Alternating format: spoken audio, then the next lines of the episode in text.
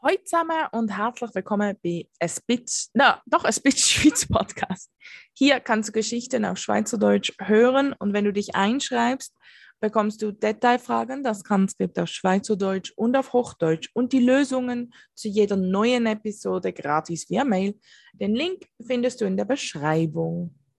Falls du noch mehr an deinem Schweizerdeutsch arbeiten möchtest, äh, kannst du jetzt die gesamte Staffel des Workbooks oder Arbeitsbuchs äh, kaufen. Der Link ist strikepage.com dash German Workbook. Um, und du findest ihn auch in der Beschreibung. Heute ist das Thema, äh, warum ist die Schweiz neutral?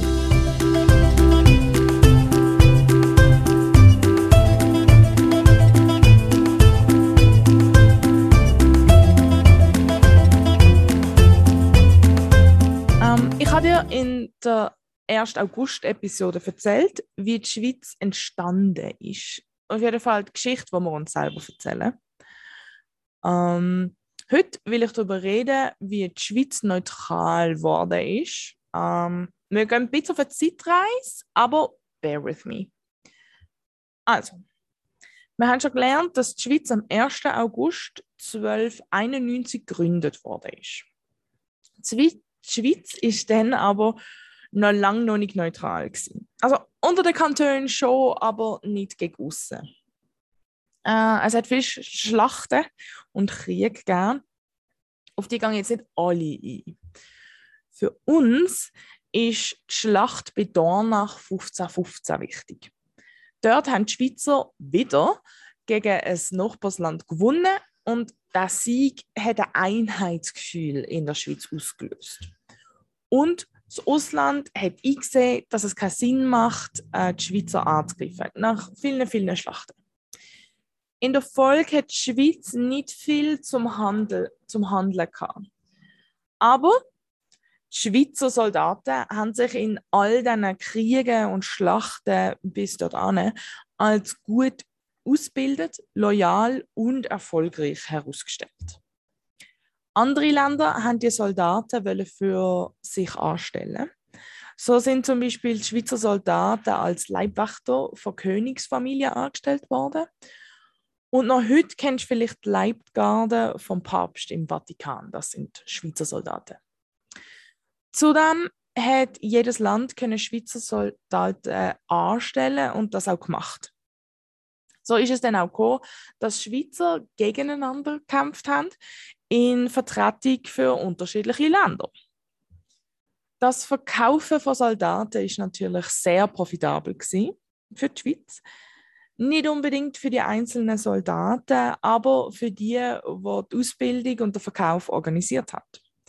Das ist ja schon damals zur Kritik gestanden, dass Einzelne bei diesem Geschäft reich werden und andere dafür müssen kämpfen, krank werden und zum großen Teil im Ausland sterben. Schweizer Soldaten sind im Ausland krank geworden. Nicht nur von gewöhnlichen Krankheiten, sondern auch von einer sogenannten Schweizer Krankheit, einem Heimweh. Schweizer Soldaten haben Berge und Seen so sehr vermisst, dass sie körperlich krank geworden sind und zum Teil auch an diesen Folgen gestorben sind. Aber ich schweife ab. Also, alle Länder in Europa, haben ein Stück von dieser erfolgreichen Schweizer Armee wollen. Und damit sie alle dort haben können go shoppen, haben sie die Neutralität von der Schweiz anerkannt.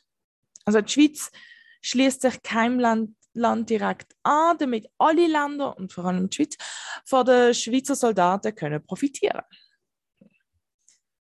Erst nach der Niederlage von Napoleon in 1815 hat sich der Rest von Europa darauf geeinigt, Schweizer Söldnertum aufzugeben und aufzulösen. 1848 ist die Schweiz zu einer konstitutionellen und föderal föderalistischen Demokratie geworden, wie sie heute noch ist. Neutralität ist damals geblieben und die Schweizer haben sich weiter daran gehalten, auch im Ersten und im Zweiten Weltkrieg, was von der einen sehr kritisch betrachtet worden ist und von der anderen bewundert worden ist. neben der Schweizer Garde vom Papst ähm, erinnert das Leue-Denkmal in Luzern daran, dass Schweizer Soldaten für den französischen König bis zum bitteren Ende in der Revolution, also sie haben den König bis zum bitteren Ende der Revolution verteidigt. So, was denkst du über die Neutralität von der Schweiz? Hat dir die Episode gefallen? Dann lass es mich doch in den Kommentaren wissen oder auf Facebook. Auch gerne auf Hochdeutsch oder Englisch. Dann erzähle ich gerne mehr von der Geschichte von der Schweiz. Äh, zum Beispiel zu der Reformation mit Zwingli und dem Buchdruck und so. Da gibt es viele spannende Sachen. Ja, das wäre es für heute. Ich hoffe, ich hoffe, es hat dir Spaß gemacht und dass du ein paar Worte gelernt hast. Ähm, ich erinnere dich gerne noch einmal daran, wir, du kannst ähm, das Arbeitsbuch für die erste Staffel kaufen. Ähm, das sind elfmal Transkriptionen auf Schweizerdeutsch und auf Hochdeutsch elfmal Detailfragen und elfmal die Lösungen dazu. Das Arbeitsbuch und mehr Informationen dazu findest du auf subscribepage.com Easy German Workbook. Wunderbar. Das war's für heute. Wir sehen uns bald wieder. Tschüss, ciao, ciao, ciao, ciao, ciao.